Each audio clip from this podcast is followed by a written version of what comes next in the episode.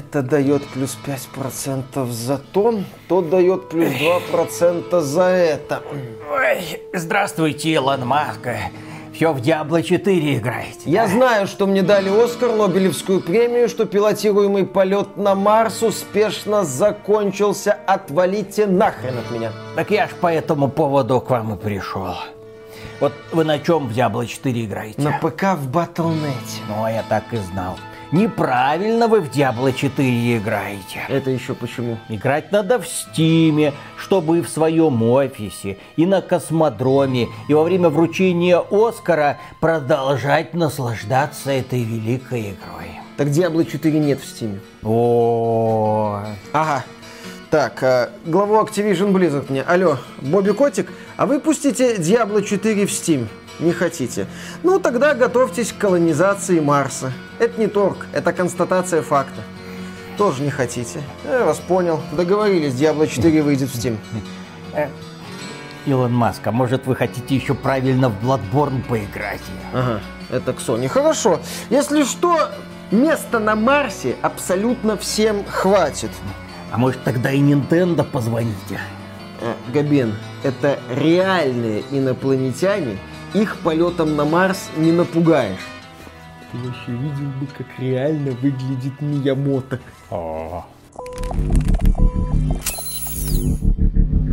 Приветствую вас, дорогие друзья. Большое спасибо, что подключились. И это подкаст про игры, где мы обсуждаем самые знаковые новости из мира игровой индустрии за прошедшую неделю. И прежде всего хочется поздравить Габена и немного посочувствовать нашему другу Тиму Суини, владельцу Epic Game Store, который когда-то грезил о мультимагазинном будущем, что для каждой игры будет отдельный лончер. Это так удобно, много значков. Чем больше значков, тем больше возможностей. Но история показала себя с другой стороны. История оказалась то еще сучкой. И в Steam начали возвращаться крупные издатели. В том числе в Steam вернулась компания Activision Blizzard. Точнее, Activision сначала начала продавать Call of Duty, а потом внезапно и Blizzard.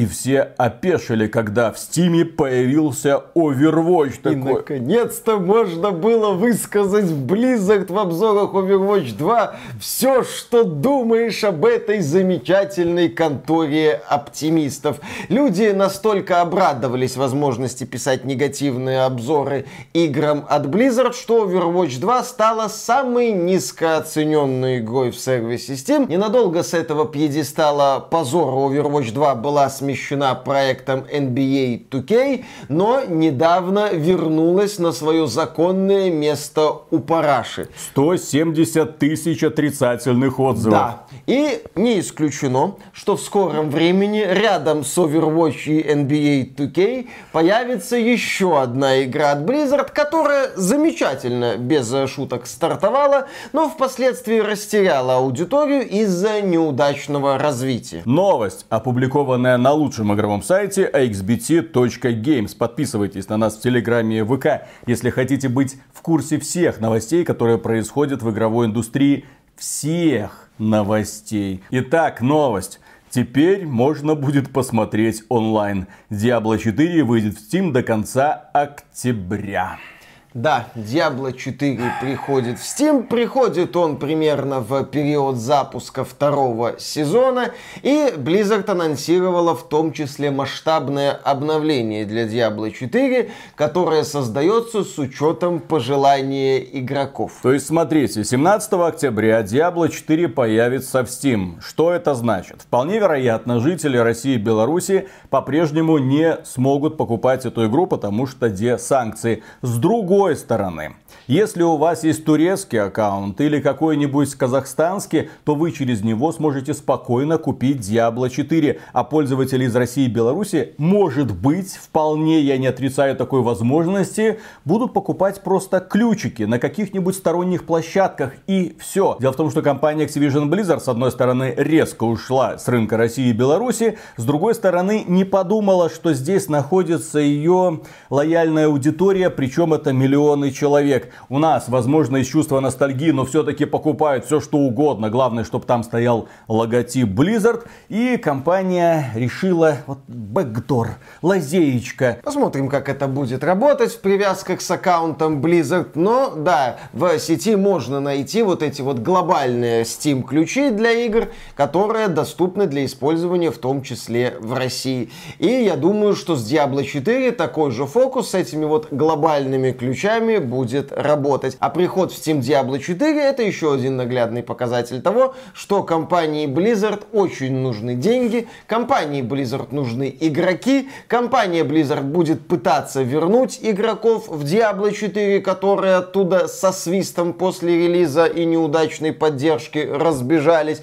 И компания Blizzard прикладывает для этого все усилия. Похоже, что компания Blizzard сделала для себя очень интересное открытие. Вот это крикливое меньшинство, которое не надо было слушать, потому что есть метрики, а составляет основу аудитории Diablo 4. И если нет крикливого меньшинства, то пресловутые метрики начинают стучаться одно, а снизу на это смотрит Overwatch 2 и говорит, не мешайте мне спать. И Blizzard начинает думать. Новость о том, что Diablo 4 появится в Steam, меня очень обрадовала, потому что наконец-то появится возможность отслеживать популярность этой игры. Понятно, что подавляющее большинство игроков купило игру в Battle.net, но тем не менее в Steam можно будет отслеживать динамику. Вот старт первого сезона, как они потом потеряют аудиторию, до какого уровня они потеряют аудиторию, старт следующего сезона, удастся ли им пробить потолок или все-таки нет. А еще можно будет сравнить онлайн в Steam Diablo 4 и онлайн в Steam Pass of Exile. О-о-о. Pass of Exile это условно бесплатная игра. Да-да-да, Diablo 4 70 баксов. А в следующем году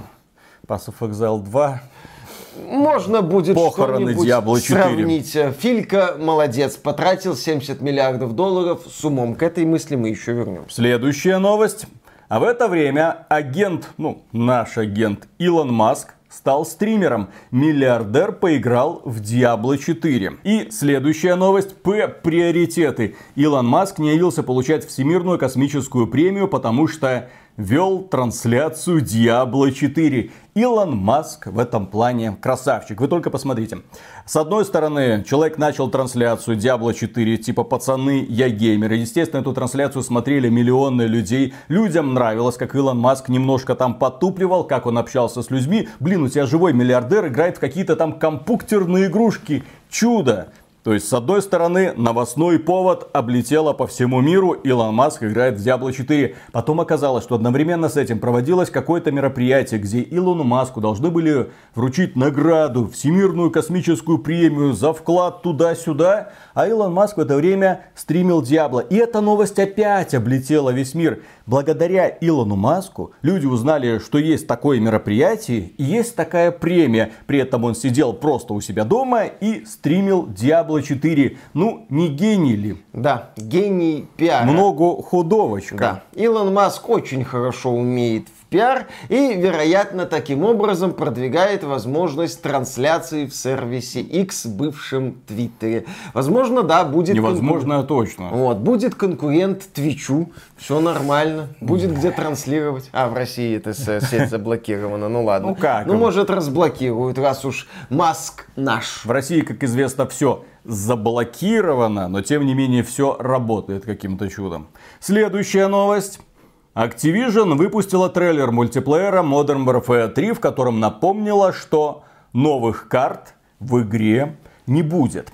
И одновременно с этим стартовала бета Modern Warfare 3 для тех людей, которые предзаказали эту игру. Мы ее предзаказали. Не будьте как мы, будьте лучше нас. Никаких предзаказов. Итак, главное.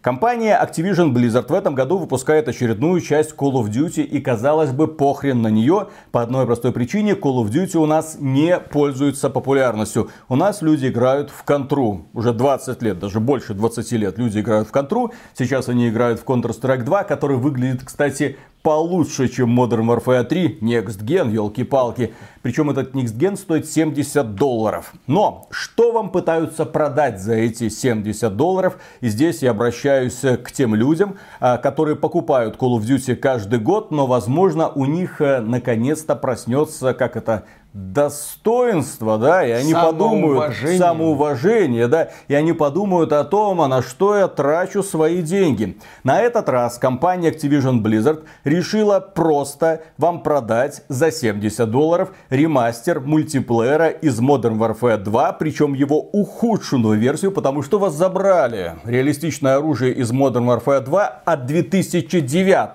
года. Здесь каждый раз приходится делать эти уточнения, потому что компания Activision Blizzard уже всех запутала. Что за Modern Warfare? У них же там был Modern Warfare 1, Modern Warfare 2, Modern Warfare 3. Потом Modern Warfare 1 ремастерит, Modern Warfare 2 кампейн ремастерит. Да. Потом Modern Warfare 1, Modern Warfare 2 и сейчас Modern Warfare 3. И пояснительные записки никто не прикладывает, а чем они, блин, друг от друга отличаются. Так вот, Modern Warfare 3 от Modern Warfare 2 отличается с точки зрения мультиплеера ничем. Взяли старые карты, чуть-чуть их обновили, пересадили, возможно, это новый движок, мы ж не знаем, пересадили на этот самый новый движок и продают вам за 70 долларов. Это люди в свое время удивлялись. Вот Activision Blizzard сделала ремастер Call of Duty 4 Modern Warfare, сделала ремастер, но уже только компании Call of Duty Modern Warfare 2 2009 года, а что с ремастером Call of Duty Modern Warfare 3? Судя по всему, вот вам ремастер Modern Warfare 3. Снова из только это ремастер кампании. Modern Warfare 2. А, только это ремастер Modern Warfare 2. Возможно, там будут еще и карты из Modern Warfare Я 3 знаю, что это такое. Они сделали когда-то э, ремастер Modern Warfare 2, но только компании. Да. Возможно, тогда же они сделали ремастеры мультиплеера, но угу. не стали его класть в один, так сказать, пакет. И теперь продают это дополнение, которое давным-давно было реализовано в составе Modern Warfare 3. Бобби Котик, сука, гений. Бобби Котик гений. Здесь как бы в чем, мне кажется, основная проблема, вот у Виталика в частности. Окей, мы не против того, что компания Activision Blizzard продает ностальгию, возвращается к корням, сейчас это очень модно. Проблема в том, что вот этот, по сути, ремастер, да, с новой компанией, на которую всем плевать, естественно, во-первых, продают за 70 долларов, как полноценный Next Gen продукт, а во-вторых, обмазывают обманывают всеми актуальными современными методами монетизации. Да ты туда сразу заходишь и перед тобой боевой пропуск, магазин, купи эту шкурку, вот эту перчаточки купи, купи какие-то костюмчики, купи скинчик, купи брелок, купи наклеечки, купи, купи, купи, купи, купи. Магазин на диване просто. у Бобби И это для одной игры. Оружие, я напомню, уже нереальное, а какие-то придуманные марки, которые перевели на русский язык просто безобразно оружие называется страйкер, забастовщик, допустим, да? Отсылочки к Mortal Kombat, окей. Но дело в том, что они некоторые названия транслитерировали, другие названия почему-то перевели. Объяснения этому нет. Страйкер. Следующее название клепальщик. Ну, если у вас есть клепальщик, пусть будет и забастовщик, я так понимаю.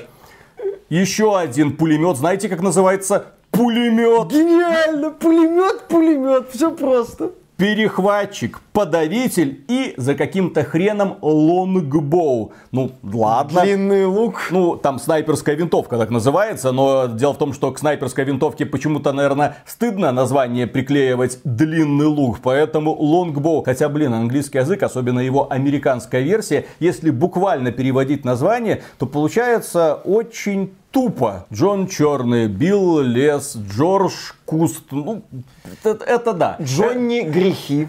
Естественно. То есть ты, когда смотришь на эти названия, понимаешь, что их в принципе это буквально, если что, можно переводить на русский язык. Далеко не всегда там умные люди сидят, особенно в компании Activision Blizzard, особенно те люди, которые придумывают названия для всяко разного огнестрельного оружия. Но при этом в Modern Warfare 3 есть и еще один способ зарабатывать, ну, естественно, Бобби Косику. Там есть шкурки. Ну, естественно, есть всякие обычные шкурки, а есть шкурки, которые будут продаваться за хорошие денежки. Как называются оперативники в этой игре, их имена. И, боже мой, привет тем людям, которые переводили это на русский язык.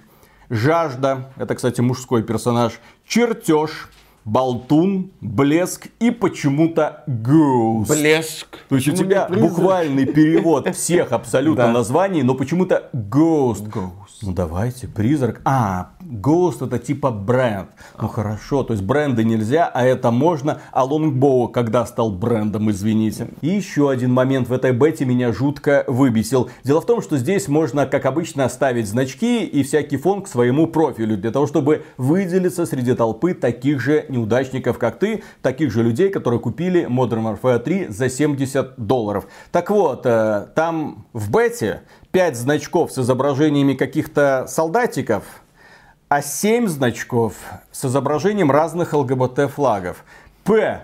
Приоритеты. С целевая аудитория Call of Duty. В общем, в этом году компания Activision по традиции будет угощать фанатов Call of Duty голубцами известно с чем. И, естественно, на этом не остановится. Серия Call of Duty продолжит развиваться, продолжит суще... да, да, да, да, да, продолжит существовать как искусная деньга-выжималка, потому что появилась информация о том, что серия Call of Duty расписана уже до 2027 года как минимум, а над этой франшизой работает около 3000 человек. Посмотрим, что будет в следующем году. Ну, что будет в следующем году? Халтурность, ремастеринг и, возможно, новое издание за какие-нибудь 150 50 долларов с ранним доступом компании за месяц. И оперативник с позывным «Жажда» будет бегать по уровням с пулеметом под названием «Пулемет». Ладно, следующая новость. Blizzard подтвердила релиз новой Warcraft и получила смешанные отзывы, также известно ранее как... Warcraft Arclight Rumble. Да. А, они от Arclight отказались? Да. Наверное, посмотрели наши подкасты, послушали, как я произношу это название, у них пошла кровь из ушей, и они решили все-таки э, как-то так снисходительно отнестись. Ребята молодцы, и несмотря на ненависть планетарного масштаба, они все-таки решили довести Warcraft Arclight Rumble до конца. 3 ноября игра появится уже на iOS и на Android. Кому это надо? Никому это Ну, нахрен, естественно, не надо. А я даже не знаю, зачем. Как это? Ну, Что такое Warcraft сегодня? Компания Blizzard уничтожила, по сути, все свои бренды. Их нужно перезапускать. Так же, как Diablo 4. Но Diablo 4, в который я с восторгом играл на релизе, в итоге в первом же сезоне такой, «Ну, пацаны, вот э, халтурка, до свидания, Э, до встречи во втором сезоне, до встречи в Стиме. Ну посмотрим, как Виталий, игра себя ты покажет в Стиме. посмотришь Warcraft Rumble. Я в тебя верю. Ах ты, слава богу, тебя пощадили. Тебя и твоего логопеда. Ах да, какого логопеда? Какого логопеда? Там скрываются Нету после каждого же занятия. Естественно. Ну и на всякий случай напомню, что компания с такой репутацией, компания, которую так любят пользователи, компания, которая так к этим пользователям относится, именно она сегодня? Самая дорогая компания в игровой индустрии, и именно ее компания Microsoft будет покупать за 70, сука, миллиардов долларов. Сообщается, что сделку могут закрыть уже в пятницу 13 октября этого года. Таким образом, компания Microsoft станет обладателем Call of Duty, популярность которой в Steam вы все прекрасно видите. Кстати, в Steam, если что, там все Call of Duty под одним названием сидят. Популярность этой игры минимальная, как мне кажется. Ну, имеется в виду, что игра едва-едва как-то доползает до первого десятка самых популярных игр, при том, что туда входят игроки Modern Warfare, Modern Warfare 2, Warzone и какого-то там режима DMZ, по-моему, он так называется, под Escape from Tarkov. Часть этих режимов платная, часть условно бесплатная. И все равно не удается добраться до популярности хотя бы Apex Legends. Ну, хотя, Хотя- хотя бы. Apex Legends. Ну, раз уж мы вспомнили нового владельца Activision Blizzard, то поговорим о Microsoft. Неправильно ты сказал. Раз уж мы вспомнили про инвестиции в говно, А. поговорим про Microsoft Да. подробно. Дело в том, что стало известно, как пишут на лучшем игровом сайте xbt.games, онлайн Redfall рухнул до двух человек. Один игрок в Redfall известен под ником Phil S, второй под ником Todd G. Оба, к сожалению, оказались интернами, которых заставили играть в Redfall, чтобы создавать хоть какую-то активность. Все остальные разбежались, что интересно, не через дверь. Фьють Ха. Да, дело в том, что не так давно компания Bethesda заявила, что Redfall это как Fallout 76. Ну, Виталий. Мы воскресим эту Они игру. же уже начали воскрешать эту игру. Вышло масштабное обновление, которое добавило на консоли Xbox поддержку 60 кадров, исправило какие-то проблемы. Нам пообещали, что устранены неприятности с производительностью. Redfall сделал шаг из могилы. И пиковый онлайн Redfall в Steam после выхода этого обновления радикально взлетел до 58 человек пятницу. Ну, может, на выходных будет А, да, да, да, да, да, да. 65. Конечно, может быть, может быть даже 100. Я отмечу, что на старте Redfall пиковый онлайн игры был около 6 тысяч человек. То есть после выхода обновления взлет составил около 1% от пикового онлайна. А, Например, недавно пиковый онлайн проекта Warhammer 40 тысяч Dark Tide, кооперативного шутера от создателей идеологии Vermintide, взлетел где-то до 25-27 тысяч человек. На релизе у игры был пиковый онлайн 108 тысяч. Вот это, в принципе, выглядит как процесс выздоровления, как возвращение аудитории. Примерно четверть от пикового онлайна. Киберпанк 2077 недавно получил очень мощный взлет популярности благодаря обновлению 2.0 и дополнению Phantom Liberty. Тоже ты смотришь, ага, вернулись люди. А в случае с Redfall там, ну, только что посмеяться остается. Мне кажется, что Fallout 76 из Redfall не получится. Кстати, Фил Спенсер в свое время хотел закрыть Fallout 76, ему не нравились показатели, которые игра демонстрировала. Следующая новость. Starfield вылетела из десятки самых популярных ПК-игр. Она едва собирает 89 тысяч онлайна в Стиме. Ну да. Приехали. Свеженький релиз. Что происходит с фанатами Starfield, мы все прекрасно знаем. В определенный момент, наиграв 20 или 30 часов, они внезапно осознают, что игра не раскрывается, как им обещали многие блогеры. Им становится душно. Они открывают окна и правильно дышат свежим воздухом. Именно так. И забывают навсегда про этот ваш Starfield. Возможно, когда-нибудь появятся модификации, которые исправят эту неудачную игру, но если когда-нибудь появится модификация, которая пересоберет Starfield, это не означает, что тот Говард проделал хорошую работу. Тот Говард как делал, Блин, хотел сказать, делал Моровин, так и делает. Так Моровин это великолепная игра. Она и сегодня прекрасно воспринимается. Дух приключений и все такое. А Starfield это одно сплошное серое уныние. Итак, следующая новость. Тот Говард. Великий. Сегодня в каждой игре есть элементы ролевой игры. И тут Говард начал нам рассказывать, что все, границы между жанрами стерлись, куда бы вы ни зашли, обязательно есть элементы ролевой игры в шутере, в гоночках. Да даже гоночка, говорит, может уже быть ролевой игрой. Там же есть прокачка. И вот тут Говард такой бу-бу-бу, бу-бу-бу, вот это вот нес, там большое интервью, много ярких цитат. А я сидел, читал это и охреневал. Тут Говард внезапно не знает, что такое ролевая игра. То есть он говорит, если есть прокачка, значит это ролевая игра. Алло, тот, прокачка это не ролевая игра. Прокачка это прокачка. Это возможность сделать твоего героя чуть-чуть сильнее. Твою машинку чуть-чуть быстрее. Прокачка никак не связана с ролевой игрой. Ролевая игра это та игра, которая позволяет тебе отыгрывать определенную роль. Точка. Именно отсюда пошло это название. Роль в первую очередь. И чем больше этих ролей, тем интереснее ролевая игра. Чем больше у меня возможностей, тем интереснее ролевая игра. Вон Baldur's Gate 3 не даст соврать. До сих пор в десятке самых популярных игр в Steam висит. Люди проходят и перепроходят ее. Тот Говард, о чем ты? Почитай книги, не знаю, потрогай траву, ну что-нибудь. Саморазвитием займись. Поиграй в Baldur's Gate. Возможно, ты осознаешь, что есть и другие игры, а не только Morrowind, которому можно клепать бесконечные модификации. Да Тодд Говард, по-моему, уже забыл и про Morrowind, и даже про Skyrim. И делая Starfield, наклепал какой-то фигни, а, из-за чего задания в Старфилде оказались куда проще и банальнее, чем задания некоторые из Обливиона. Ну, елы-палы, Тодд Говард.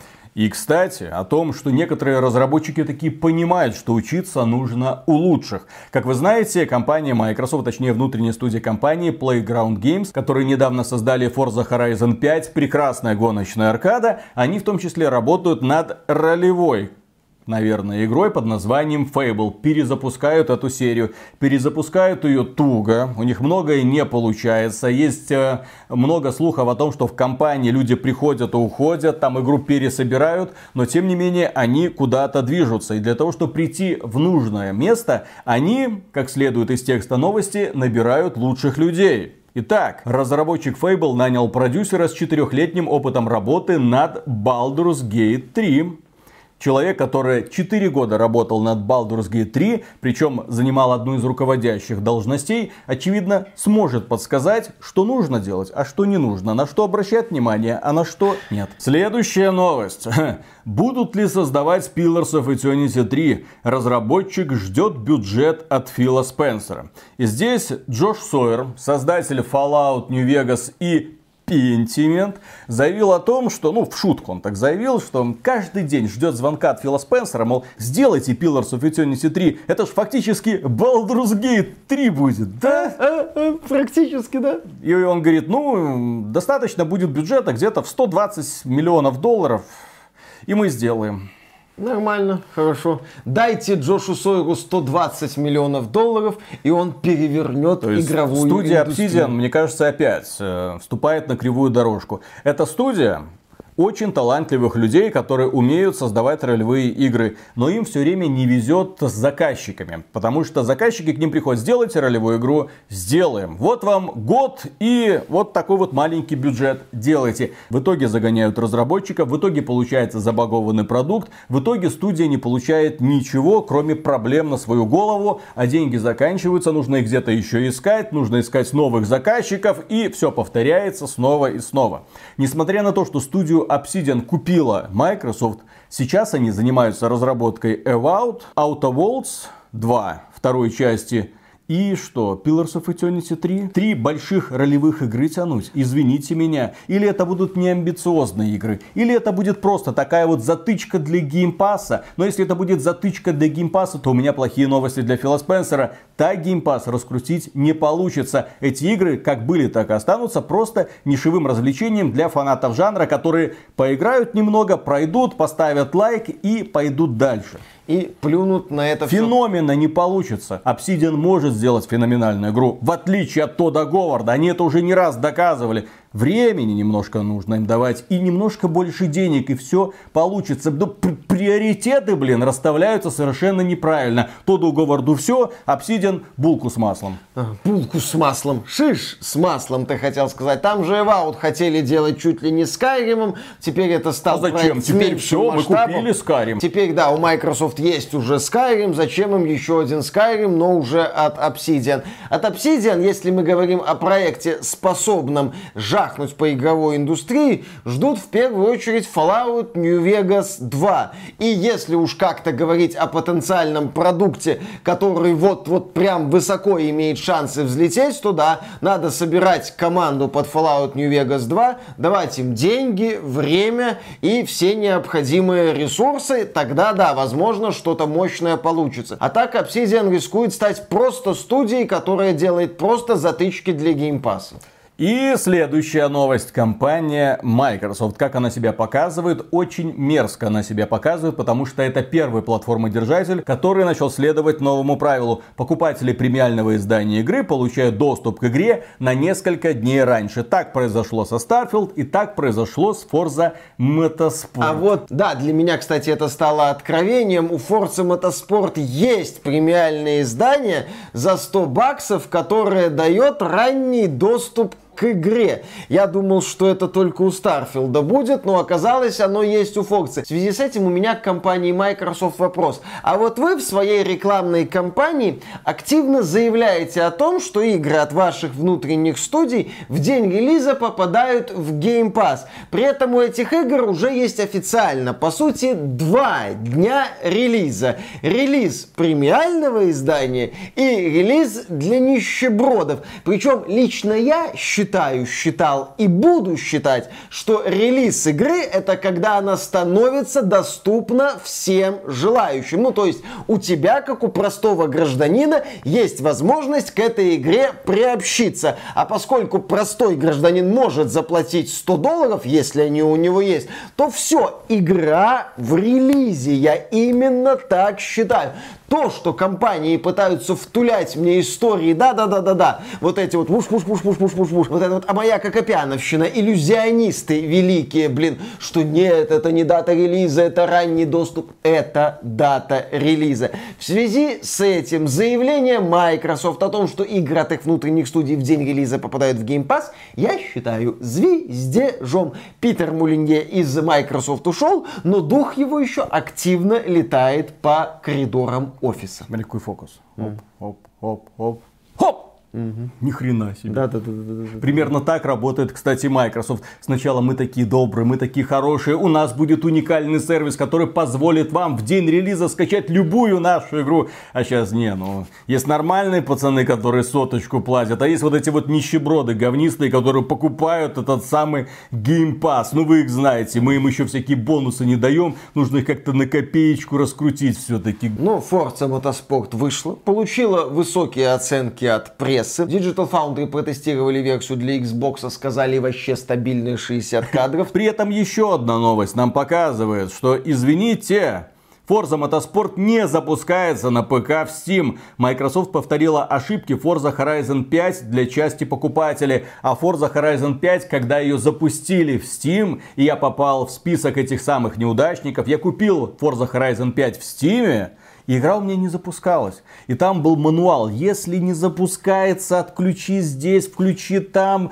Возможно, проблемы с антивирусом. У тебя нет антивируса. Поставь антивирус, потом отключи его. Ну вот такого уровня были советы. А потом я просто скачал версию по геймпасу, и версия по геймпасу прекрасно заработала на том же самом ПК, не нужно было производить никаких манипуляций. И сейчас ситуация повторяется. Те люди, которые купили игру в Steam, не могут ее запустить. Естественно, не все, часть этих людей. И еще одна новость. Forza Motorsport взломали и подключили к официальным серверам, открыв компанию и кооператив.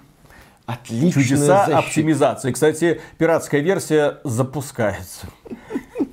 Качество Microsoft. Главное, что на Xbox все хорошо. Виталик, у тебя что, нет Xbox? У тебя же есть Xbox. Мне так а зачем он нужен? Ну вот, Microsoft Самая бесполезная консоль. Нет, я понимаю людей, которые покупают Xbox, и мы до сих пор считали и считаем, что это лучшее игровое решение для людей с ограниченным бюджетом. Ну, то есть, буквально, вы за 300 долларов, купив Xbox Series S, получаете полноценное игровое устройство, на котором идут все современные игры. Все современные игры адаптируются для Xbox Series S. Прекрасное решение. Так было, есть и будет. Проблема в эксклюзивах. Проблема в самой Microsoft, проблема в работе с людьми, проблема в странной ценовой политике, проблема в том, что правила могут внезапно изменяться, проблема в Филе Спенсере, который сегодня говорит одно, завтра другое, то цены на Game меняться не будут, то потом мы их повысили, а сейчас, а, ну то, что мы их еще раз повысим, это, в общем-то, неизбежно. А что по ценам на игры? 60 долларов. Мы должны подумать об игроках в такой сложный период. И сейчас, когда самый сложный, блин, период, самый сложный экономический кризис, кризис,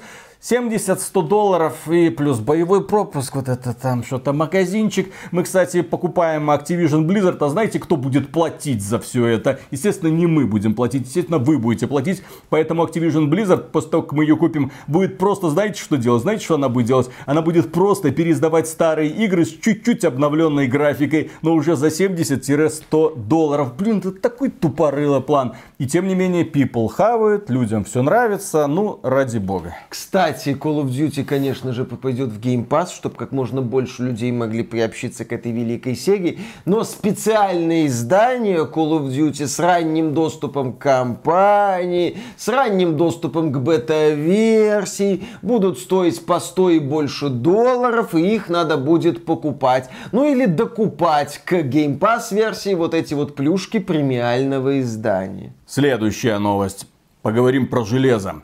Nintendo намекнула, когда выйдет Nintendo Switch. Она, правда, это сделала случайно. Она пытается найти специалиста по маркетингу и стратегии розничной торговли, который будет готов приступить к работе в следующем году. И в объявлении о приеме на работу есть важная деталь будущий сотрудник может рассчитывать на очень напряженное лето, поскольку с июня по август Nintendo будет проводить масштабную маркетинговую кампанию. Интересно, какого такого устройства? Ждем Nintendo Switch 2. Ждем устройства, которое уничтожит и Sony, и Microsoft. Ну или Nintendo оборзеет и это устройство провалится. Не, ну там они говорят, что будет стоить демократические 500 долларов. И будет какая-то цифровая версия за 400 долларов, они по пути Sony, наверное, пойдут. Следующая новость. GeForce RTX 3060 стала народной видеокартой в Steam. Valve опубликовала результаты сентябрьского опроса пользователей. И из этого опроса также следует, что Windows 10 как была, так и остается самой популярной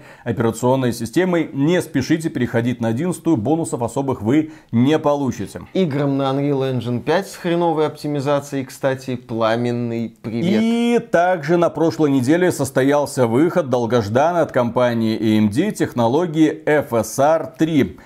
Технология, которая дорисовывает промежуточные кадры. Технология, которая чуть ли не вдвое повышает FPS в играх. Правда, доступна она сейчас в таких играх, как Immortals of Avium, актуальный релиз, и Forsaken, или Форс... Форс... Forsaken, кстати, была такая игрушка Forsaken, в стиле Descent, Forsaken? Нет, Forsaken это игра, по-моему, в стиле Descent. А в которой появился FSR 3, как называется? Forspoken. Forspoken. Там про попаданцев. А это игра, которая вышла в этом году? Да, в январе этого года она вышла на PS5 и ПК. И на ПК она тормозила. И именно поэтому сейчас в ней появился FSR 3, и теперь она не будет тормозить. Конечно, если раньше у вас не было поводов играть в Forspoken и Immortals of Avium, то радуйтесь, у вас все еще нет поводов играть в Forspoken и Immortals of Avium. Технология FSR 3, как и обещала компания AMD, может работать абсолютно во всех играх. Разработчикам вовсе не обязательно напрягаться и как-то включать эту функцию. Это работает через драйверы компании AMD, соответственно, у вас должна быть видеокарта AMD, желательно 7000 серии. И правда, когда это включается таким образом, через драйверы, то улучшение производительности есть. FPS поднимается и работает вроде бы хорошо, но как только вы камеру двигаете в сторону, то есть когда вы идете прямо, FPS увеличены, а как только двигаете камерой в сторону, FPS срезается в два раза. И специалисты МД говорят, ну, это, в общем-то, ну, а, а, а что вы ждали? Вы что, чудо ждали какого-то? подожди технология раскроется, дайте время. Нет, ну все это еще технология добавления кадров в любой игре звучит красиво. Угу. Если специалисты AMD это направление не забросят и будут пытаться его как-то дорабатывать, возможно, мы получим улучшенную версию этого решения. Ну или все ограничится вот этими вот отмазами формата, а что вы хотели, ну прям так, что в любой игре это прям вот так вот через известное место будет работать. Ну, Получилось то, что нет, получилось. Нет, Forspoken технология технология работает хорошо. В Immortals of Avium эта технология виду, работает а, хорошо. Вот это а вот решение для всех. Да, а вот решение для всех работает через жопно. Более того, специалисты DSO Gaming, которые провели это тестирование, пришли к выводу, что в текущем виде технология AMD бесполезна. Следующая новость супергерои. Marvel. Marvel's Avengers официально удалили из всех цифровых магазинов. Ну, казалось бы, кому не пофиг. Но следующая новость. Marvel уделит больше внимания играм после анонса Железного Человека от Electronic Arts. Дело в том, что внимательные люди внезапно заметили, что игры по сверхчеловекам от Marvel не пользуются большой популярностью, а последние даже проваливаются. Marvel's Avengers провалилась. Marvel's Midnight Suns, кстати, это же релиз этого года. Нет, это декабрь прошлого ну, года. прошлого года, ладно, провалился. Какой-то был Marvel Future Revolution. Кто, Кто это? это? Вот именно. Marvel Avengers Academy. Что это? Marvel Realm of Champions. Закрыли. Что бы это, блин, не значило. Marvel Heroes Omega. Наверное, какие-то мобильные проекты Наверное, тоже да. не пользовались популярностью. Marvel Ultimate Alliance. Э, забыли про них и все. В общем, у компании Marvel, как мне кажется, нет просто понимания, чем должны быть игры по их вселенным. Единственное, единственная студия, которая делает успешные игры по супергероям Marvel, это компания Sony. Правда, Spider-Man это супергерой скорее не Marvel, а компании Sony, он ей принадлежит. И только так удается более-менее успешно продвигать этот бренд именно что в игровой ну, ничего. индустрии. Сейчас Electronic Arts сделает игру про Железного Человека, там еще Эми Хеннинг делает игру про Черную Пантеру.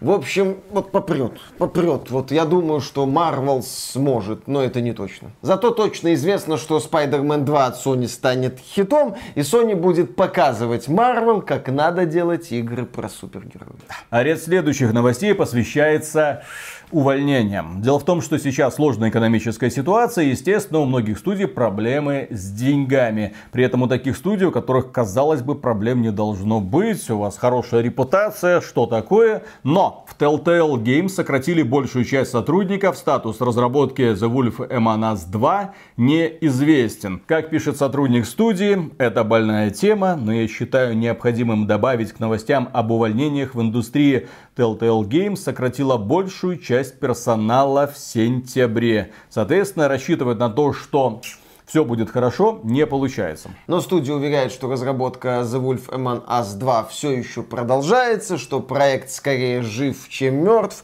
Но будем надеяться, что до релиза он все-таки доживет. Следующая новость. Провал The Callisto Protocol стал причиной новых увольнений. Закрыта студия, просуществовавшая 16 лет. И это не Striking Distance, она была сформирована недавно. Именно она отвечала за разработку Callisto Protocol. Но дело в том, что были студии, которые помогали создавать контент. В частности, команда Pani Human, которые, да, существовали 16 лет, помогали здесь, помогали там. Но проект Callisto Protocol с громким треском провалился, соответственно, ни на какие рояльти рассчитывать не приходится, денег нет, новых заказов, очевидно, тоже, и по сути, студия уже закрыта, не существует. Будьте осторожны, связываясь с такими людьми, как Глен Скофилд. Вообще, бывшие разработчики Dead Space, так сказать, опасные люди. Как показывает наш недавний обзор Immortals of Avium. Обязательно его посмотрите. Трагическая история того, как все было сделано не так. Следующая новость. Отмененный шутер Хуенос Хаенос, Хаенос был самой дорогой игрой Sega со времен Shenmue. Дело в том, что Хуенос, простите, я буду его так да. называть, больше соответствует действительности. Это тот самый шутер, который разрабатывала команда Creative Assembly. Эти ребята талантливые, они создатели серии Total War, которые ведут ее уже который год. И они также ответственны за игру Alien Isolation, которую многие до сих пор с теплом в сердце вспоминают, кроме Михаила Шкредова, которому не нравится, что его зажимают в ящиках всякие ксеноморфы и сосут из него все соки. Как оказалось, Хуенос был самым дорогим проектом Sega со времен Shenmue, то есть в него вложили больше 70 миллионов долларов, так точно, вероятно, под 100 миллионов долларов. 100 миллионов долларов стоило это говно. Просто вот в сортир можно было просто брать вот жменю вот денег и пихать в туалет и смывать. Вы просто блин. представьте себе, на что уходят деньги налогоплательщиков не налогоплательщиков. Имеется в виду деньги игроков Total War. Именно из-за того, что компания Creative Assembly неплохо зарабатывает, у нее стабильная аудитория, компания Sega обратилась к ним, ну вы тут стратегии делаете, но сделайте еще мультиплеерный шутерок, а что тут такого? Ну, ребята, сделали. Кстати, Creative Assembly как-то нам рассказывали, что неадекватные цены за дополнение для Total War Warhammer 3 это нормально, так надо, что вы ноете. И вот история создания этой игры. Хуена страдала от отсутствия четкого видения у разработчиков и запрета со стороны руководства Creative Assembly идти на творческие риски. Все будет по шаблону. Менеджмент студии хотел консольный проект с большим потенциалом для монетизации. Ну, естественно, что мы ставим впереди всего? Денежки. Естественно, тележка с названием монетизация. И этот проект должен быть в духе Destiny, PUBG или там Escape from Tarkov. Кстати, создатели Escape from Tarkov, к их чести, не монетизируют свой проект примерно никак, ну, кроме того, что читеров. продает. Ну, как это через читеров? Ну, как это? Помнишь, мы с тобой обсуждали, ну, что как это? в игре много читеров, с ними толком не борются, не борются. чтобы людей банить, банить, банить, банить, банить, и они снова и снова и снова покупали новые коды. Творческий подход, а, понимаешь? Понял, монетизации. Да, да, да, да, да, хорошо. Но при этом управленцы понимали, что рынок и без того перенасыщен подобными играми. Изначально Хуена спланировали как премиальная игра Но незадолго до ее Оптимист. отмены в руководстве Creative Assembly все же решили перевести ее на условно-бесплатную модель. Авторы хотели сделать героев милыми негодяями. О, я представляю. Выживающих в мире, которым заправляет богатые элиты. Но руководство студии настояло на веселых нахалах. Милый негодяй одобряет производство Хуенос, а веселый нахал отменяет производство Хуенос. Так и живем. В 2019 году в студии наведался режиссер Нил Бломкамп, предложивший идею не столь светлого будущего, где в силу пропавших сервисов потокового вещания контент на физических носителях стал очень ценным. Ой, Бломкамп также хотел увидеть в игре шутки из интернета и мемы. Человек с уникальной, блин, фамилией. Да, хотел видеть в игре шутки из интернета и мемы. Ну, в принципе, я бы ему посоветовал купить «Русы против ящеров». Там шуток из интернета и мемов полно. 40 минут шуток, мемов и гойды. Много проблем также вызвала смена движка. Изначально сердцем Хуена служил движок Alien Isolation, кстати, прекрасно оптимизированный. Но на определенном этапе игру перевели на Unreal Engine. И в итоге, блин, это история того, когда делали какую-то херню, четко понимая, что ничего у них не получится, видение менялось сто раз. В итоге кое-как вот этот вот высер довели до финала, в смысле до открытой беты. Открытая бета никому не понравилась и все свернули. 100 миллионов долларов пух, улетело. Почему мы критикуем подобные решения? Почему мы вообще рассказываем про подобные темы? Ну, казалось бы, не ваши деньги, что вы ноете? Ну, всегда жалко. Вместо того, чтобы направить, представьте, 100 миллионов долларов на создание Alien Isolation 2. Или просто какого-нибудь боевика в стиле Alien Isolation, ну где главный герой может что-то противопоставлять этим чужим. Ну что-то более-менее годное, классное, научно-фантастическое приключение. Ребята доказали, что могут. Конце концов, больше выделить средств на развитие и поддержку Total War Warhammer 3, например, или там на разработку следующей части Total War. Ну, то есть на те проекты, которые студия Creative Assembly умеет делать, у которых есть аудитория. А в случае с этими хаеносами мы имеем, ну, грустно-классический, грустно-хрестоматийный пример того, как в студию прибежали эффективные менеджеры, сказали, нам нужны триллионы, миллиарды денег, давайте сделаем что-то популярное, вот вам 10 миллионов долларов, 20, 30, 40, 50, 60, 70, 100. Ой, не получилось. У меня тут, кстати, возникает один вопрос. А вот менеджеры, которые принимали эти решения, которые распределяли бюджет Хаенос, они какую-то ответственность понесут? Ну, возможно, руководители Creative Assembly, принимавшие решения о разработке Хаенос. Может быть, какие-нибудь руководители компании Sega, которые одобряли выделение таких денег.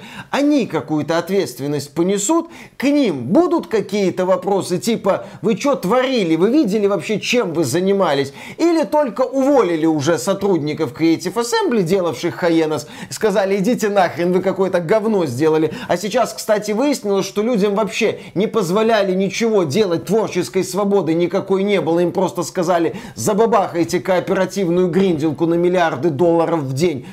Будут какие-то решения по руководству Sega, по руководству Creative Assembly? Или эти люди скажут, ну, вы знаете, не наша это вообще проблема, отвалить? А, Милый негодяй. Да, да, да, да, да. Вот, кстати, мы как раз таки милые негодяи с офигенными премиями и золотыми парашютами. И, кстати, я уверен, что они такие премии свои как-нибудь дополучат, потому что эффективные менеджеры грамотно умеют составлять финансовые отчеты. Ну или даже если они свои премии не дополучат, они сохранят свои рабочие места, в отличие от создателей Хаена, с которых сначала посадили в клетки, заставили делать строго определенный продукт, а когда выяснилось, что на рынке такие продукты не нужны, этих людей тупо выставили на мороз. И, кстати, про перенасыщенный рынок игр-сервисов. Новость.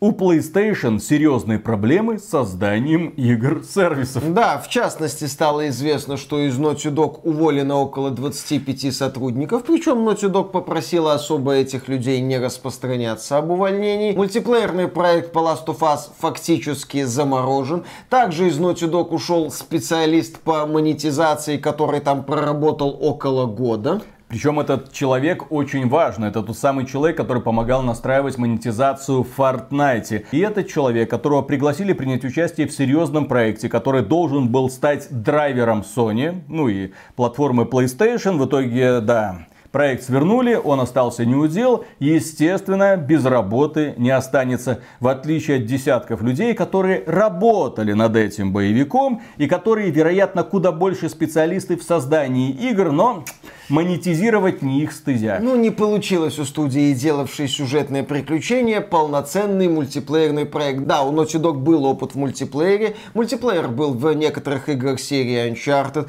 Прекрасный мультиплеер Factions был, собственно, в первой части Last of Us. Но превратить мультиплеерный режим в полноценный мультиплеерный проект долгоиграющий студия Naughty Dog, судя по всему, не смогла. Следующая новость.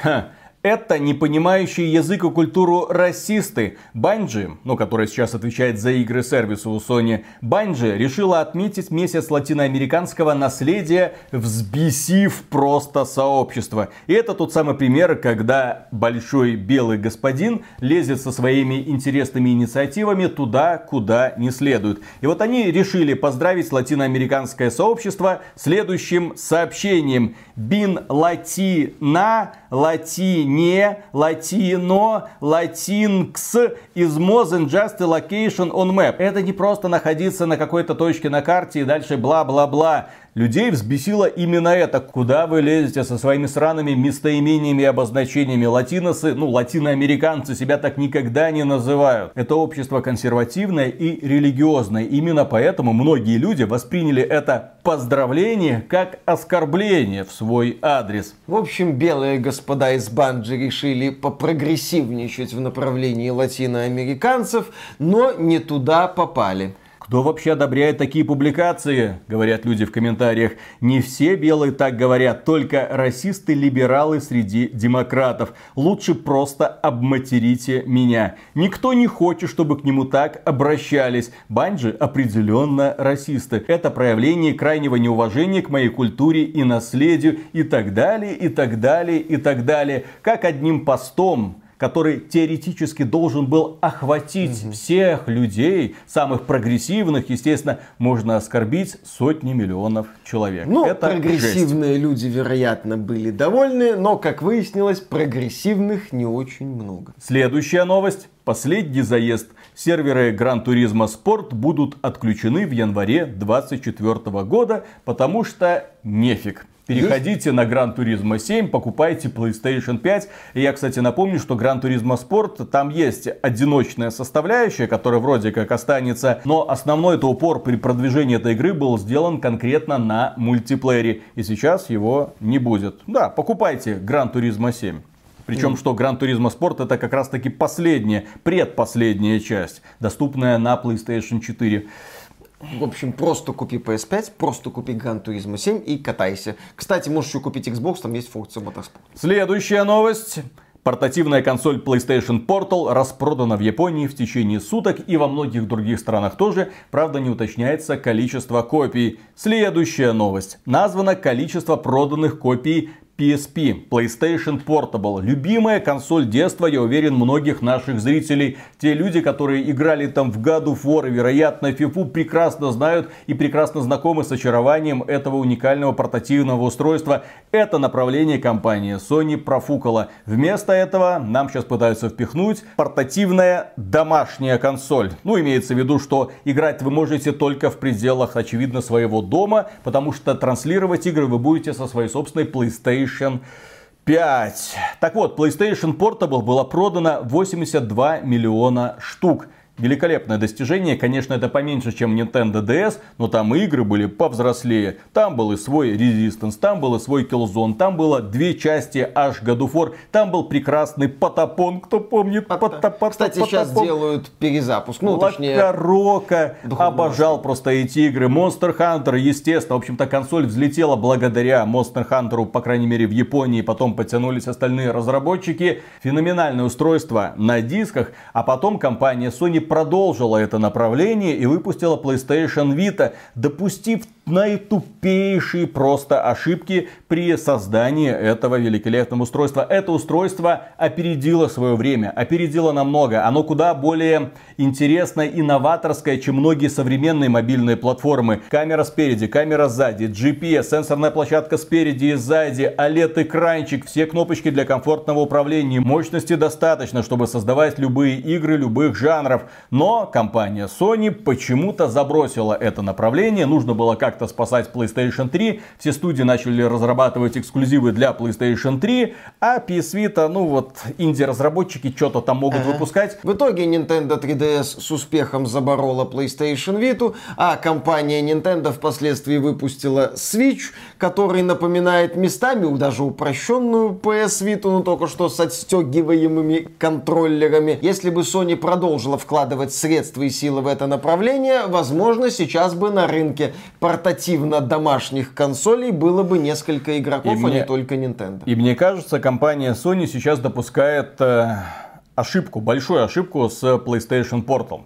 Дело в том, что когда люди покупали PlayStation Vita, эта консоль бесила всех на релизе невероятно по одной простой причине. Когда ты покупал PS Vita, ты, ну, человек, который не следил за новостями, ты приходил в магазин, покупал игровую консоль, покупал игру, приходил домой, дарил это все своему ребенку, ребенок радовался, прыгал от счастья, кайфовал, говорил, у меня лучший папа в мире, вставлял картридж в консоль, а консоль тебе говорила, нужна карта памяти, потому что некуда сбрасывать сохранение. В самой консоли не было встроенной карты памяти. Карту памяти нужно было покупать отдельно. Причем это были специальные карты памяти производства самой компании Sony, которые стоили в два, а то и в три раза дороже, чем типичные SD-карты. Ну, то есть их нужно было докупить. Если ты этого не знал, то все, да, иди в магазин, там 70 долларов, да-да-да, за 70 долларов можешь купить такую вот карточку. Это людей бесило. Конечно, конечно, они потом пытались исправлять положение. Вот,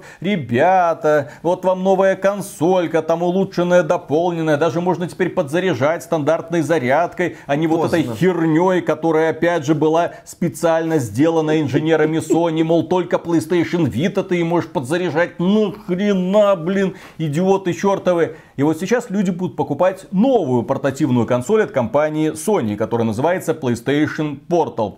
Очевидно, некоторые люди, ну, которые опять же не следят за новостями, думают, что это продолжение PSP или PS Vita самостоятельное игровое устройство. Однако без интернета это самостоятельное игровое устройство не работает. Нет PlayStation 5, соси писю, извините. Следующая новость. В Spider-Man 2 уже выбили платину. Потребовалось менее 100 часов. Ох, ох, ох. Потребовалось человеку, который выбил платину, примерно 30 часов. Платина за 30 часов. Ну так это ж офигительно. Зачем делать супермасштабную дрочильню в открытом мире? Если можно сделать просто яркое приключение, хоп-хоп-хоп набор миссий, хоп-хоп-хоп поосваивал немногочисленные побочные активности, все закончилось. Представители Insomnia Games, кстати, в одном из интервью отмечали, что в плане продолжительности Spider-Man 2 сравним с первой частью. То есть это не какая-то супер масштабная игра. Это здорово, спасибо. Не устанешь, хорошо. Эту тему мы вскоре продолжим. Хорошо. Это здорово, спасибо. Да.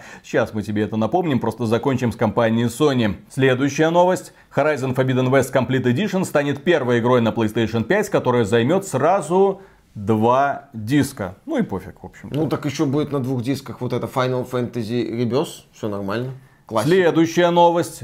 В прошлом выпуске мы говорили, что какая-то хакерская группа заявила Sony, мы вас взломали, мы украли все ваши данные. Ну и сейчас Sony подтвердила факт взлома. Данные почти 7 тысяч работников компании оказались в руках хакеров. При этом данные пользователей никуда не утекли. Все в порядке, волноваться не стоит. Замечательно. И последняя новость про Sony.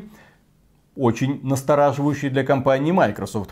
Sony собирается показывать кино на PlayStation 4 и PlayStation 5. Представлен сервис Sony Pictures Core. Конкурс шуток за 300 про кинцо от Sony объявляется открытым. Здесь почему компании Microsoft стоит немножко поджать булочки.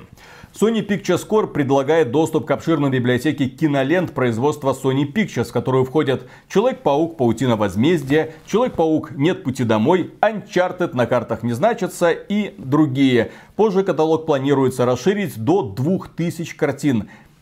Внимание! Держатели подписок PlayStation Plus Deluxe и Premium получат возможность бесплатно смотреть свыше сотни фильмов. Абонентам PlayStation Plus полагаются другие бонусы, которые пока не уточняются. То есть теперь в эти премиальные, так сказать, подписки будет входить возможность смотреть на халяву еще и фильмы от компании Sony, среди которых есть и вполне себе годные. Угу. Компания Sony запустила еще один стриминговый сервис для кинца. Как будто их мало. Не, ну лучше посмотреть фильм про Человека-паука, чем поиграть в Starfield. И к слову о том, что чем меньше масштаб, тем лучше. Состоялся релиз Assassin's Creed Mirage. Как говорит компания Ubisoft, это возвращение к корням. Наконец-то это не попытка объять необъятное. Наконец-то это не попытка сделать на базе Assassin's Creed Ведьмака 3.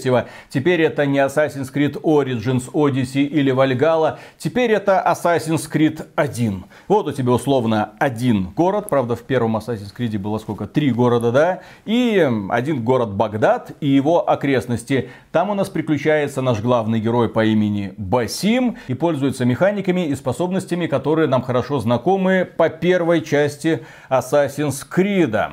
И люди говорят, что компания там проходится за какие-то 11 часов. Кому нахрен такой Assassin's Creed нужен? Ты покупаешь Assassin's Creed, чтобы пройти его за 11 часов все ну, и если, забыть? Ну, если там еще побочный контент есть, вот эти контракты, что ты выполнял. А, да, да, вот, вот эти вопрос интересные ж, контракты. Вопрос-то ж не в продолжительности, вопрос в увлекательности. Если Assassin's Creed Mirage остается увлекательным все эти 11 часов, в чем я лично сомневаюсь, то ладно. Итак, Мнение человека, который не любит Assassin's Creed. Из-за того, что они слишком большие, из-за того, что они слишком единообразны, из-за того, что они со временем начинают душить. Меня подобный масштаб в серии Assassin's Creed, ну, больше вдохновляет, потому что, наконец-то, я вижу контент, который я могу худо-бедно, но все-таки освоить. Я вижу, что эта игра не искусственно раздута, хотя, конечно, хватает таких вот мусорных активностей. Я вижу, что в этой игре, ну, прям постарались для того, чтобы воссоздать этот Багдад, чтобы он был таким уютненьким. Я вижу, что разработчики также постарались интересно реализовать сюжетные локации, и при этом, ну, я не скажу, что меня вдохновляет эта игра. Стелс примитивен, боевка примитивная. Вы это могли наблюдать на нашем стриме, как я легко расправлялся абсолютно со всеми богатырями, которые забегали в комнатушечку и одного, второго, третьего, парирование, добивание, парирование, добивание, парирование, добивание. В том моменте надо было просто убежать, но Виталик упорно а зачем? убивал болванчиков. Ну, игра мне не дала повода. Зачем убегать, если я могу просто всех поубивать? Я же ассасин. Да.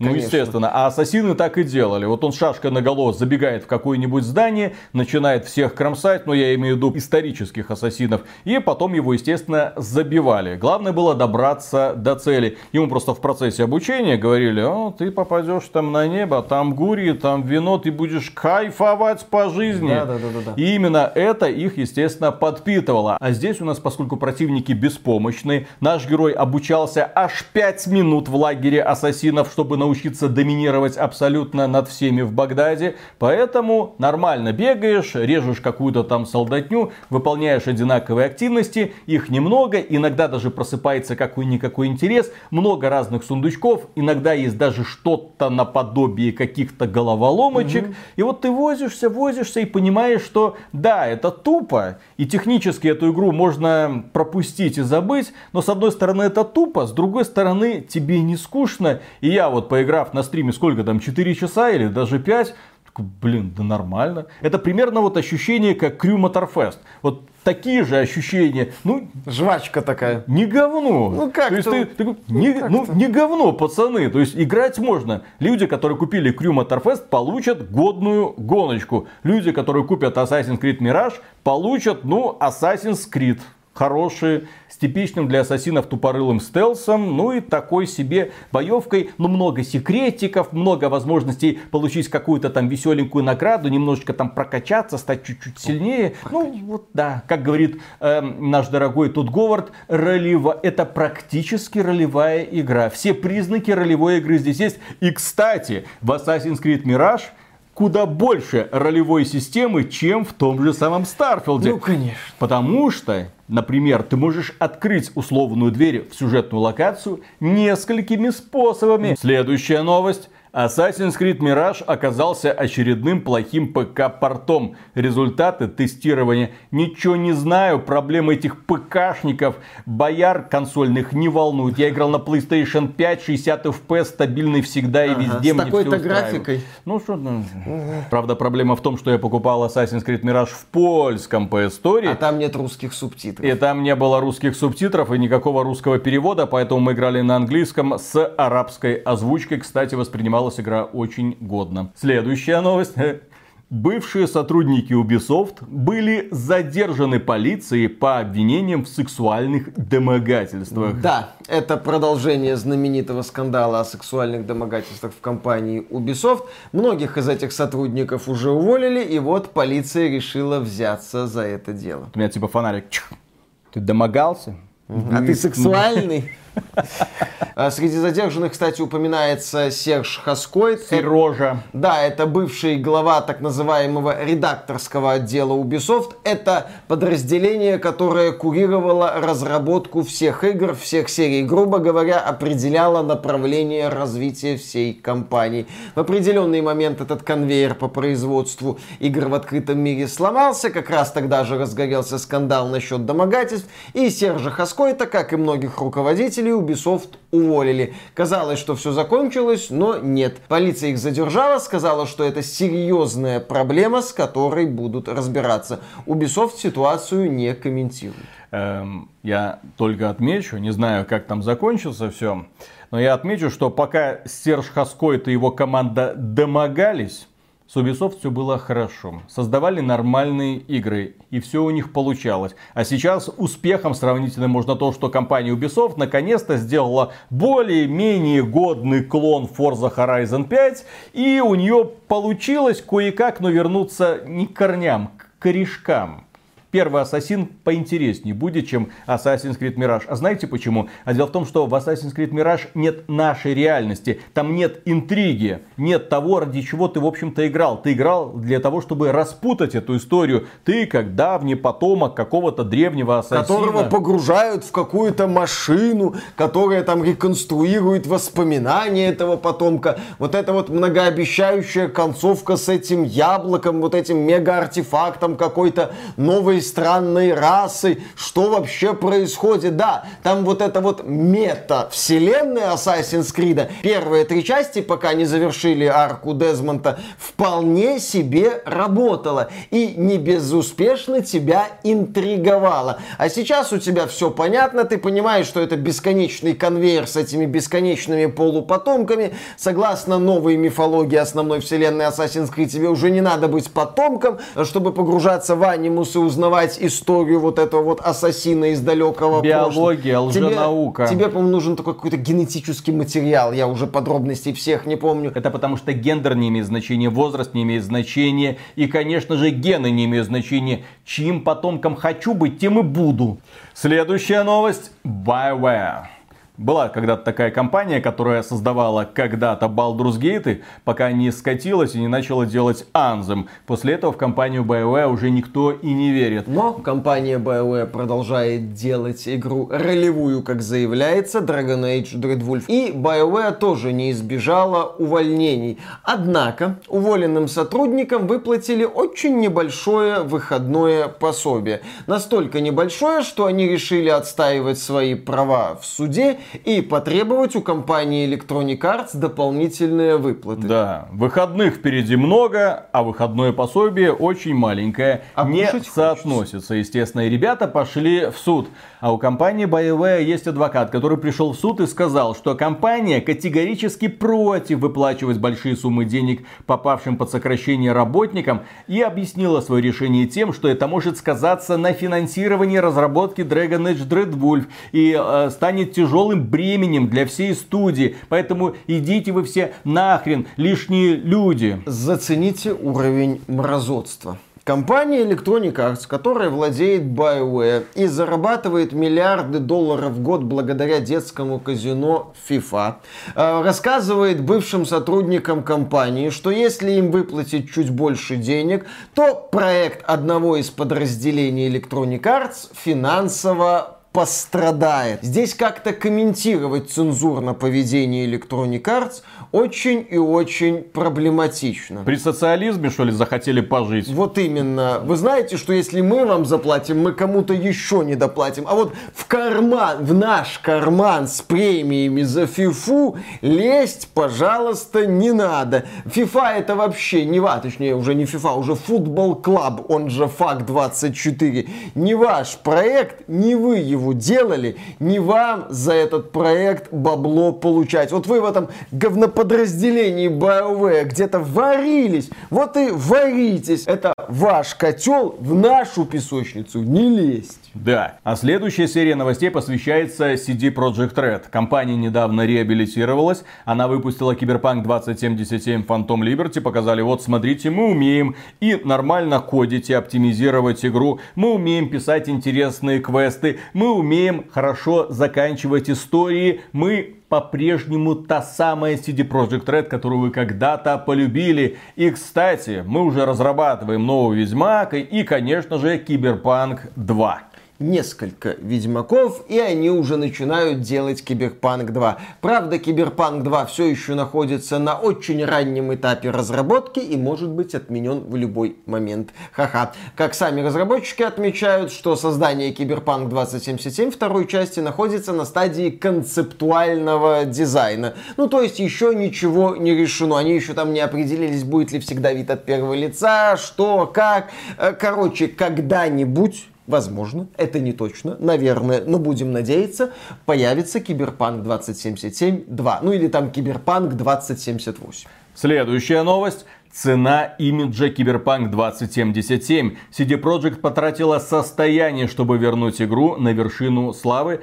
и восстановить свою репутацию. Как оказалось, для того, чтобы починить Киберпанк 2077, компания CD Projekt Red потратила в общей сложности 125 миллионов долларов. Сюда входит разработка Phantom Liberty 63 миллиона долларов, продвижение дополнения 21 миллион долларов и 41 миллион долларов был потрачен на исправление Киберпанк 2077, доведение его до состояния 2.0. Киберпанк 2077 это проект с большим потенциалом. Его пересобрали, починили, сделали великолепное дополнение. На самом деле классно прописанная история там, ну, одно удовольствие проходить. Один только вопрос а что сразу так нельзя было сделать? Зачем нужно было так с разбегу, да в эту вонючую лужу прыгать? Зачем нужно было вот так ронять свою репутацию? Понятно, что подняли бабла, но это в свою очередь тоже отразилось на благополучии студии и на эмоциональном состоянии сотрудников. Люди уходили из CD Projekt Red пачками, увольнялись крутые специалисты, в то время как люди, которые возглавляли CD Projekt Red, которые принимали участие в принятии этих непопулярных решений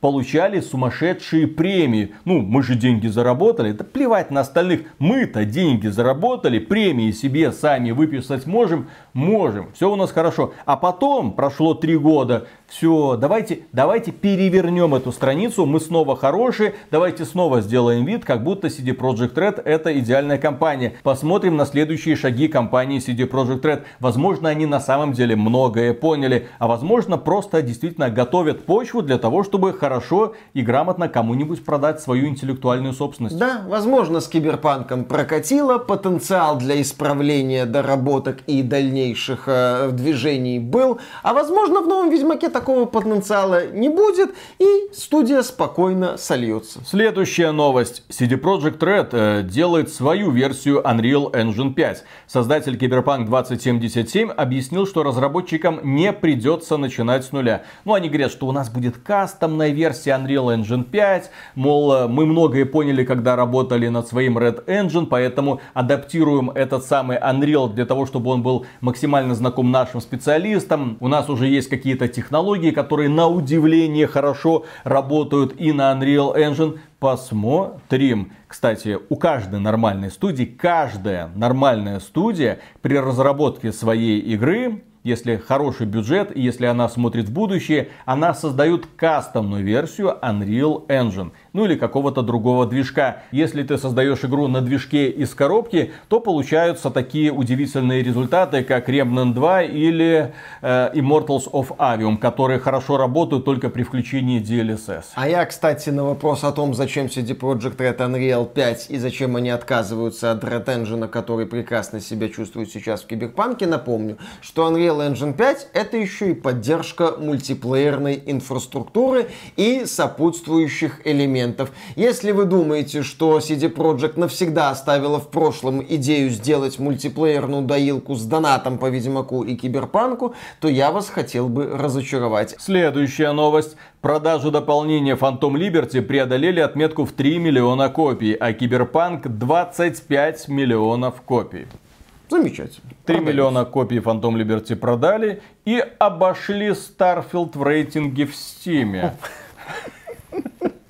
Интересно, какие были реальные продажи Starfield? Кстати, насчет реальных продаж Starfield. Сейчас будет внезапная смена темы, но, тем не менее, я хочу эту новость обсудить. Она прошла мимо многих, что логично, там не очень успешный такой и не очень популярный продукт. Разработчики Everspace 2 это такой космический боевичок с элементами дьеблоида. У нас есть обзор, прикольная игрушка с проблемами, но которая заслуживает внимания. Так вот, э, разработчики из студии Rockfish сообщили, что продажи игры на всех платформах ПК и консоли составили 400 тысяч копий. При этом в геймпассе игру опробовало 1 миллион 100 тысяч пользователей. То есть студия вышла и сказала, вот продажи вот Game Pass. Интересно было бы посмотреть на такие же пункты Старфилда. Но если отталкиваться от их показателей, то соотношение продажи и пользователей Game Pass это примерно треть. Ну, то есть треть продажи и две трети пользователей Game Pass. Ну, 3 миллиона, возможно, Старфилда уже было продано. Черт его знает. Ну, да. Следующая новость. Вселенная Киберпанк получит фильм или сериал с живыми актерами. Этим проектом будет заниматься производственная компания, ранее имевшая отношение к настоящему детективу. Также студия CD Projekt Red сообщила, К этим что... последующим унылым сезонам? Ха-ха-ха. Кстати, там же новый какой-то делают, по-моему, Джоди Фост. Не, ну я к тому, что да. вот они сделали настоящий детектив, первый сезон законченная история, а потом вот это Ну, все. в общем, с Ведьмаком у CD Projekt Red великолепно получилось. Спасибо Netflix. Там, кстати, появились появились слухи, что Ведьмак от Netflix может дотянуть аж до пятого сезона. Зачем, непонятно. Ну ладно. В общем, да, с Ведьмаком все прокатило, прокатит, наверное. Молодая с... кровь. Да, с Киберпанком. Кстати, также CD Projekt Red сообщила, что продолжит работать со студией, которая делала аниме Киберпанк Edge Runners. Очень успешное, Виталику оно не нравится. Потому что это тупое аниме. Ну, аниме, в принципе, говно. Я не понимаю, как аниме может вообще кому-то нравиться. Любое абсолютно Но это один из худших представителей, блин, аниме. Его посмотрели люди, которые никогда в жизни не смотрели аниме, и такие, о, блин, прикольный мультик. Посмотрите нормальное аниме. Посмотрите магическую битву. Да, блин. плохое аниме. Это типа синоним фразы тупое говно тупого говна. Ха-ха-ха-ха. Следующая новость. И озвучка Киберпанк 2077 Phantom Liberty взбесила актеров дубляжа. Очередной скандал с кражей голосов.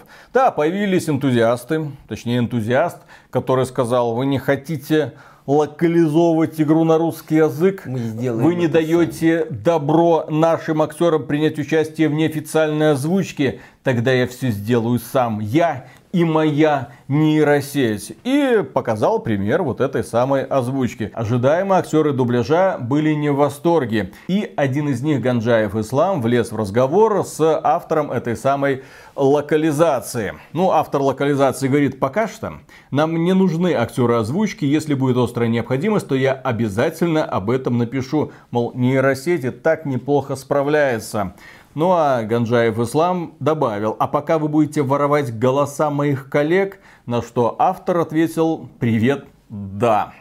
В данном случае, конечно, можно сказать, что ну, как бы это нечестно воровать голоса актеров озвучки, особенно в такой ситуации. С другой стороны, если мы посмотрим на то, что делает этот энтузиаст, он через нейросеть прогоняет голоса актеров озвучки и в условиях, когда никакую локализацию в принципе, ну, озвученную локализацию получить не получится, потому что CD Projekt против, ни одна студия этим не займется, актеры озвучки сами этим не будут заниматься, потому что они подписывали договоры с CD Projekt Red, и она им запрещает принимать участие в подобных проектах, и, естественно, на них может упасть какой-нибудь штраф. Соответственно, это решение данного энтузиаста является единственным вариантом. Тем более, что он это никак не монетизирует, он просто это делает по фану, по приколу. Таким занимаются примерно сейчас все. ТикТок, да в общем-то YouTube застран роликами, где используются дипфейки, где используются голоса узнаваемых актеров не так, как им бы того хотелось. Это, извините, часть интернет-культуры. Если кто-то хочет сделать мини-сериал с участием Путина и Байдена, он это делает. Кстати, прикольно иногда получаются зарисовки. Это я видел забавную зарисовку, где из джентльменов удачи, где Уилл Смит в образе Василия Либабавича случае читает письмо хмырю в образе вместо Георгия Вицина этот э, Том Круз. Тоже такие вот вещи бывают. Это интернет, его не остановить. Здесь есть два направления. Одно, когда компании начинают как-то хитрить с договорами и есть... использовать голоса актеров, чтобы зарабатывать деньги на своих проектах. Эти вещи должны, безусловно, юридически регулироваться. Но когда энтузиасты на исключительно общественных самых началах начинают творить всякую дичь и делать всякие штуки, они это будут делать. Здесь это не запретить. Некоторые актеры озвучки пытаются бороться с этим явлением. И не так давно мы рассказывали про американскую актрису, которая наехала на автора ролика, где использовался ее голос для озвучивания какой-то песни. Он это выложил по приколу. Она там на него набросила страйк, написала жалобное письмо, а потом сама выпилилась из социальных социальных сетей, потому что на нее наехали фанаты, которые не понимают, а что тут такого. Это веселье, как я уже сказал, интернет-культура. Люди таким образом прикалываются. А здесь человек, ну если нет другого варианта, взял и сделал. Сделал альтернативу. Что ему сидеть и говорить, не, ну вот так вот, так вот. А тем более сейчас уже появляется возможность озвучивать э, голосами реальных актеров,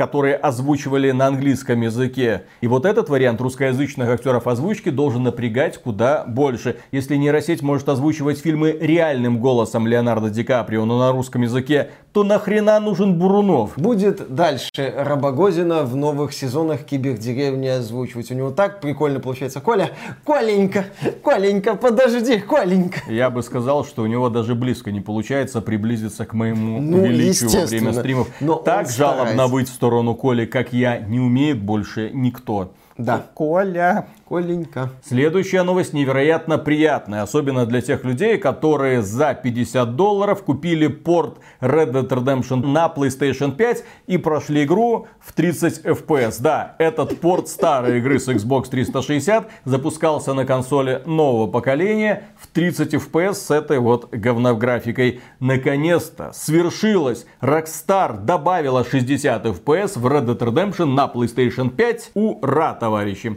Сколько времени прошло? порядочно времени прошло. Да, да сам факт, ложка, блин, к обеду. Сам факт того, что это надо было добавлять, уже вызывает легкое недоумение. Ну, а ты вот спрашиваешь, а почему вот другие студии вот не тратят деньги и не обновляют, не улучшают игры? А, ну Видишь? вот Rockstar меня слышит, и ты кто меня слышит, и они добавляют Интересно. 60 FPS в порт Red Dead Redemption для PS5. Интересно, сколько миллионов долларов они потратили на это обновление? Да, интересно, эффективный менеджер себе премию выписали за успешное внедрение этого обновления. Следующая новость. Похоже, Bioshock 4 выйдет только через 5 лет. Bioshock 4, как известно, разрабатывает отдельная какая-то студия в недрах Take-Two без Кена Левина.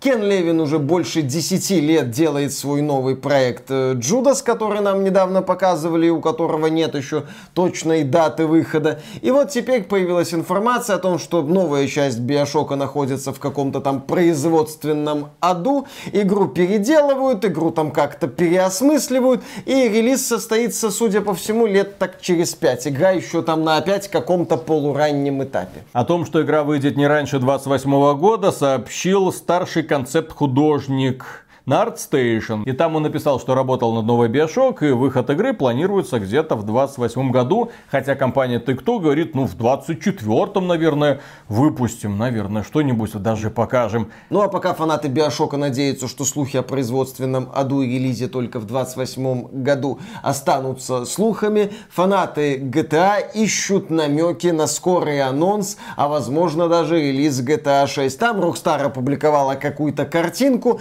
на этой картинке увидели намек, что там типа 6 или Vice City, что-то вот. В общем, фанаты GTA тоже ждут новую часть. Все от компании Take-Two и компании Rockstar что-то ждут, но все, что пока они могут предложить, это 60 кадров в порте игры времен PlayStation 3 и Xbox 360.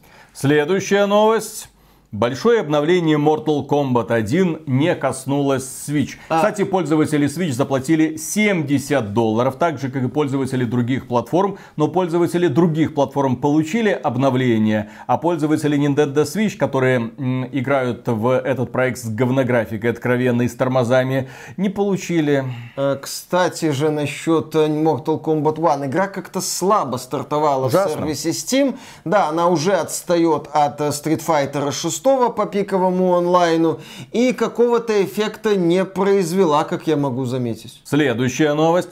Fortnite добавили эмоцию «делись богатством» и быстро убрали. Она появилась в день увольнения почти 900 человек. Это там эмоция, где персонаж типа деньгами да? Да, да, да, да, да, да. Компания Epic Games. Ирония. По последовательность. Компания заявила о том, что увольняет 16% своих сотрудников. У компании большие проблемы с деньгами. Из компании ушел Сергей Галенкин, тот самый Не человек, который руководил издательским бизнесом, там продвигал Epic Games 100. Компания ужимается и одновременно с этими новостями в Fortnite появилась эмоция, где герой разбрасывает деньги вокруг себя. На это обратили внимание пользователи. Компания Epic Games эту эмоцию убрала. Сказала, что это была постерония и убрала эту эмоцию. Стыдно. Компания да. Epic Games. Следующая новость. У издателя Blasphemous 2 проблемы. По Team 17 пройдет очередная волна сокращений. А не надо было уходить с рынка России и Беларуси. Вот издатель Team 17, это вот насколько отбитым нужно было быть. Выпускает прекрасные игры. Мы вот в этом году рассказывали про их дрэш. Выпустили Blasphemous 2. Трипанк 2 не тоже Трипанк 2. Игры не продаются официально в России и Беларуси. Хотя здесь такие жанры и такие направления людям нравятся. Симулятор рыбалки, метроидвания, шутерочек под фир. Ну, Хоть здесь, да, копейка, но все равно копейка, которая немножко пополнит ваш уныленький бюджетик. Вы маленький издатель. Но вместо этого компания Team 17 решает быть принципиальной до конца и просто сокращает сотрудников. Насчет ухода из э, России, то Team 17, мне кажется, сейчас лучше вспомнить поговорку «копейка рубль бережет», а не поговорку «копейка рубль не спасет».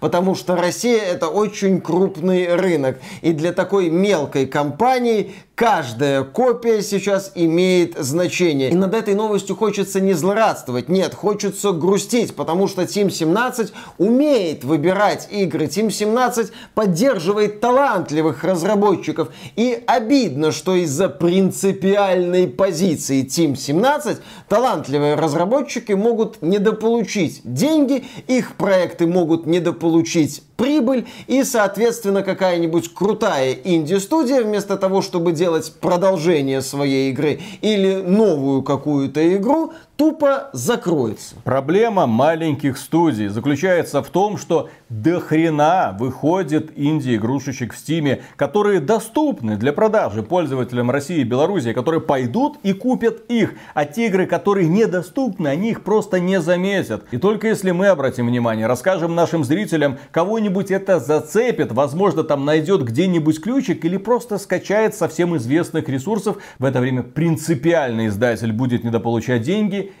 и, конечно же, деньги будет недополучать и небольшая махонькая инди-студия, состоящая из нескольких человек, которым бы как раз лишние пару тысячонок долларов вполне себе бы помогли, как мне кажется. Это уже вторая волна увольнений в компании за последний год, хотя последний раз в руководстве Team 17 заверили, что больше сокращений не будет. Даже компания Blizzard такая, блин, ну надо найти лазейку, Steam, чтобы они все-таки как-то вот это покупали, Да. что-то там донатили. Даже Blizzard до этого дошла. Всегда должна быть какая-то калиточка. Но у Blizzard есть возможность еще рассказывать о себе. У нее огромная пиар-машина. Про нее постоянно все со всех сторон говорят. Это многомиллиардная компания. А про игры от Team 17 говорят только маленькие блогеры и мы.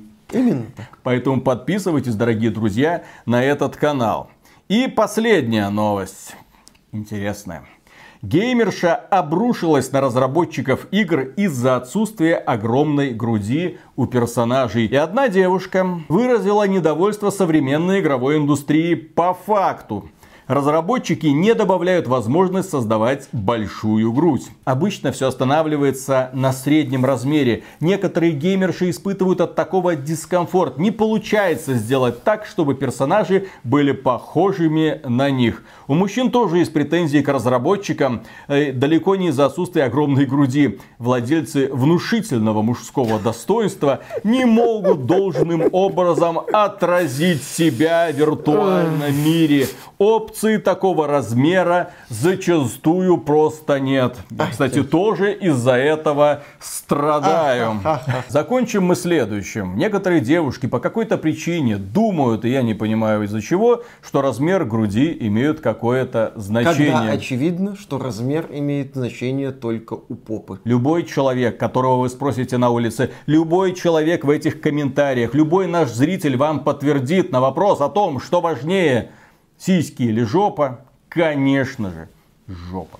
Только жопа. И на этом, дорогие друзья, у нас на сегодня все. Огромное спасибо за внимание. Подписывайтесь на этот канал. Ну а премега супер громаднейшую благодарность мы высказываем нашим спонсорам. Друзья, работаем дальше. Держимся. Завтра увидимся. Пока. Вот, Миша, что ты Бекхэма не любишь? Ты же фанат футбола, а при этом говоришь, что Бетхэм это выпендрежник, Да. просто красавчик. Не, ну футболистом он неплохим был, действительно. Не, ну ты видел интервью с его семьей?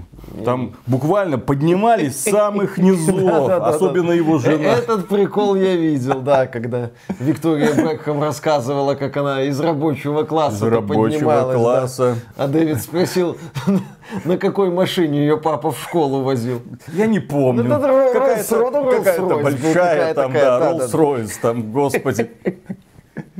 Вообще, с Да. самых низов. Вот Виктории Бекхэм тяжело было, понимаешь? Девушка с самых низов поднималась. Очевидно, Два она даже иногда и не завтракала. Во ве- да, Потому что спала до обеда. да.